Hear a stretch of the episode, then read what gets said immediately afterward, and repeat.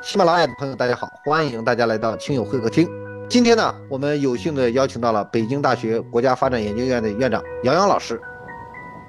怎么去鼓励大家生孩子呢？呃，我的一些同事啊，都做过很多研究，像赵耀辉老师啊、雷小燕老师啊，他们研究发现呢，就是两件事情呃非常重要。第一，这个丈夫多做点家务。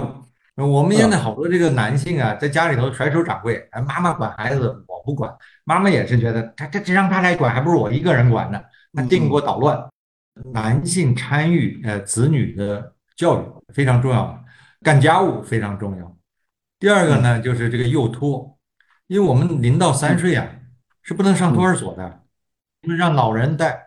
老人现在人家也也不愿意带了。这些呢是他们做研究呢发现的最大的障碍。这个现在小孩啊，这个内卷呀。也是个非常大的障碍，就大家已经看到了，哇天哪！当一个妈妈，小孩不疯，他自己先疯，所以现在出来一个这个咨询行业是什么？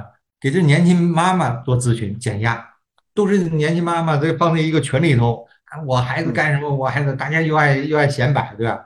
这无形的压力啊！你说你不去，你你就落伍。那些没有结婚的女孩一想，我天哪，这这玩意儿我我不受那苦，对吧？生了孩子还得养他。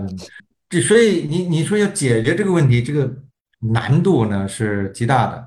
你说拿这个物质刺激是，呃，你给一套房，我天呐，好几百万，那当然他会生。那生了之后，他会产生很多社会问题，你还得考虑啊。他本来不想生，他就是因为这套房他去生了，保不住这两口子他就要吵架了。我天呐，我不想生，就你为了这套房，你就非得让我生，啊，就是要想让大家生孩子，国家呀，真正的。呃，做一些事情，比如说我们幼托啊，现在好像说这个幼儿园现在基本上好了，那幼儿园现在需求下来了，是不是把它变成幼托？而且是不是开放一下这个幼托的这个市场？比如说家庭幼托行不行？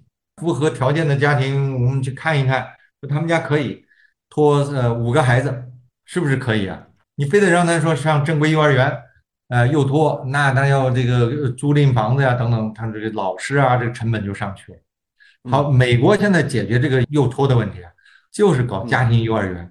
因为我有朋友，他他在美国就开家庭幼儿园，他们他就一个人再找两个帮手，他看个十来个孩子，哎，就在家自己家的 house 里头就做。